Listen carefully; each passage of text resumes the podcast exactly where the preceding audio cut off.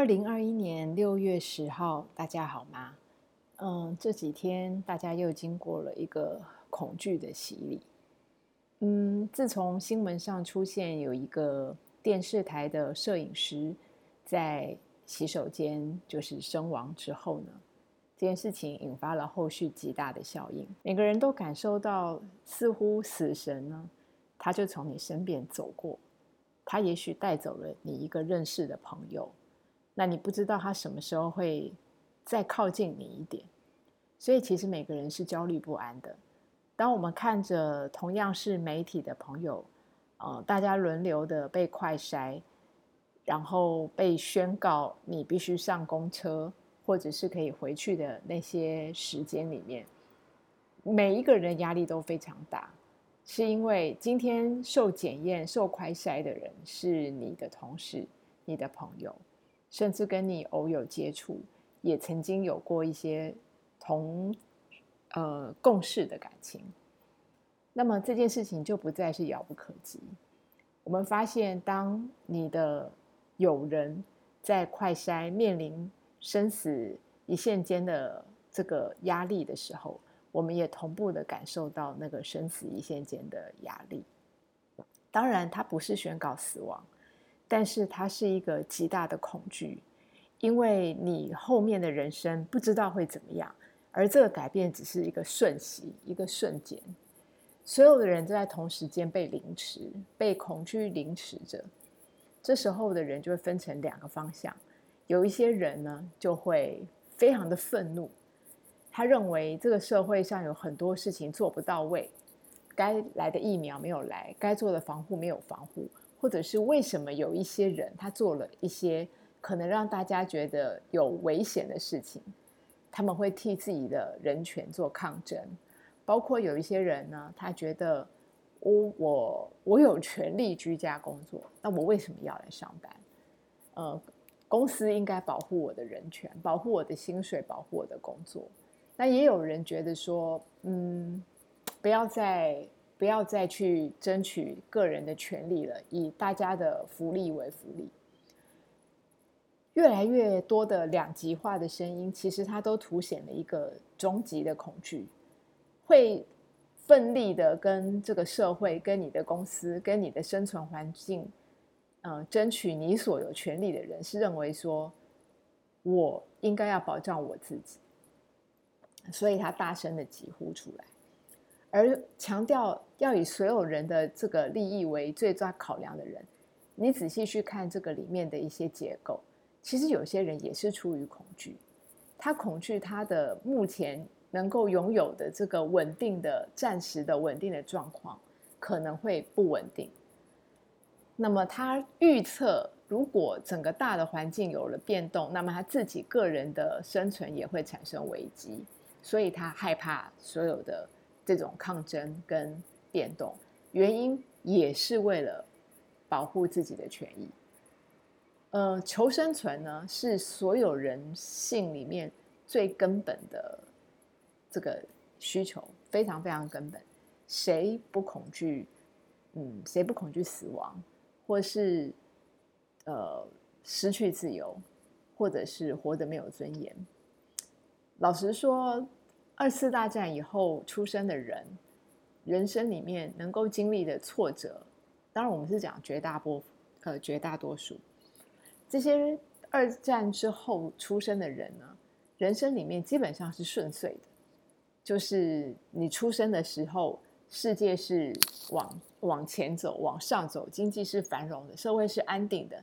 任何的东西都有组织，有有强人。或者是有一个有力的团体维护着你、保护着你，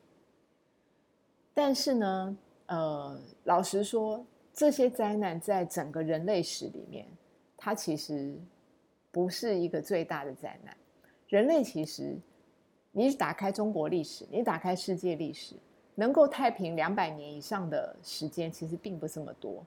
为什么在史书里面，你只要能够太平一百年？甚至太平到两百年，我们就称为盛世了。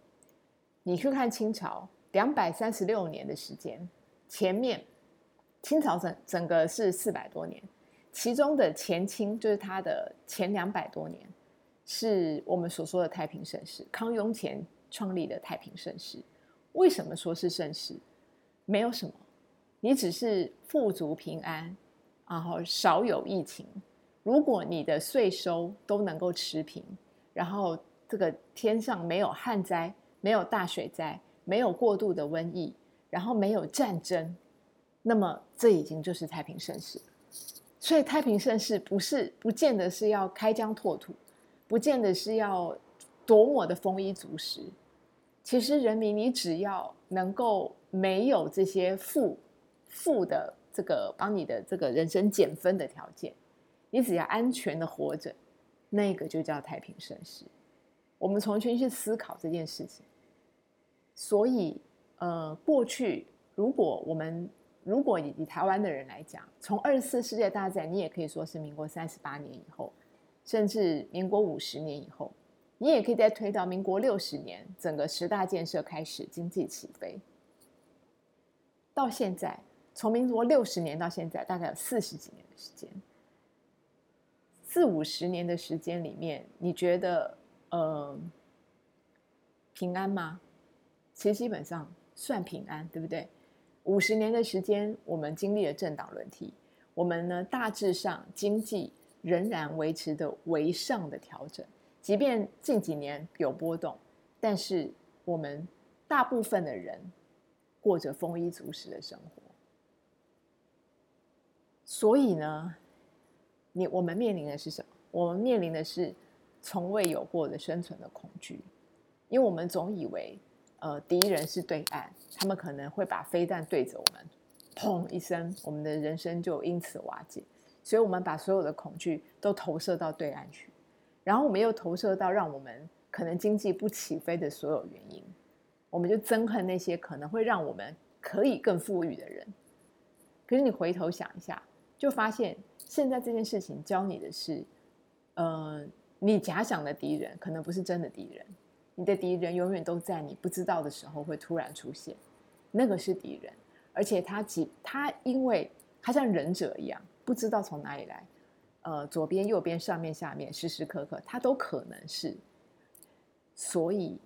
你真心的恐惧，你就会照见他。你会有内心会有一个投射、投射影、投影机一样的东西，会把你内心最深的恐惧一样一样的抖出来。你会发现，为什么当你一个人面对生死攸关的时候，你身边的人，不管他再关心你或再不关心你，他无法是你。也就是说，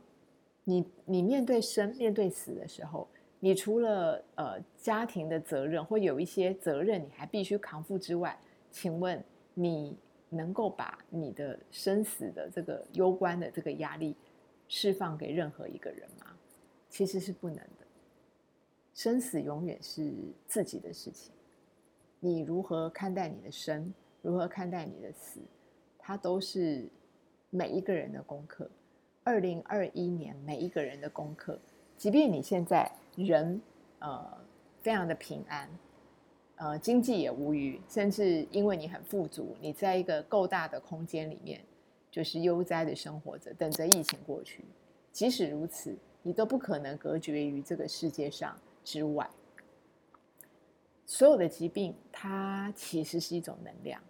如果当你恐惧，你心生恐惧、心生厌恶的时候，请注意一件事情：恐惧本身，当你的内心产生了恐惧或愤怒，那么恐惧它是吸引着恐惧，因为你释放了恐惧的能量出去，你在召唤其他的恐惧跟你共振。所以，当你你恐惧的时候，周边的恐惧就会导向你；你悲伤的时候，那么周边的悲伤也会导向你。所以在你。极愤怒、极恐惧的时候，我们可能可以做的事情是，让自己先静下来。你可能看见你的恐惧，因为我们不可能没有恐惧，我们也不可能没有悲伤。面对这些呃突然而来的转变，这些是难免的，但是它就是生命的本质。因为即使没有这个疫情，没有这个病毒，没有二零二一年，我们也不可能永生。我所谓的永生，我们不是指灵魂有没有永生，我们是这个肉体不可能活超过一百五十岁。好，我们不跟人类比，我们就拿最高标好，我们把它上纲到一百五十岁。就算你极长寿，你的人生能够延续到一百五十年吗？其实很难嘛，不能嘛，基本上不太能。所以呢，它是一定会发生的事情，这是每个人都会发生的事情，只是现在是大家一起感觉恐惧，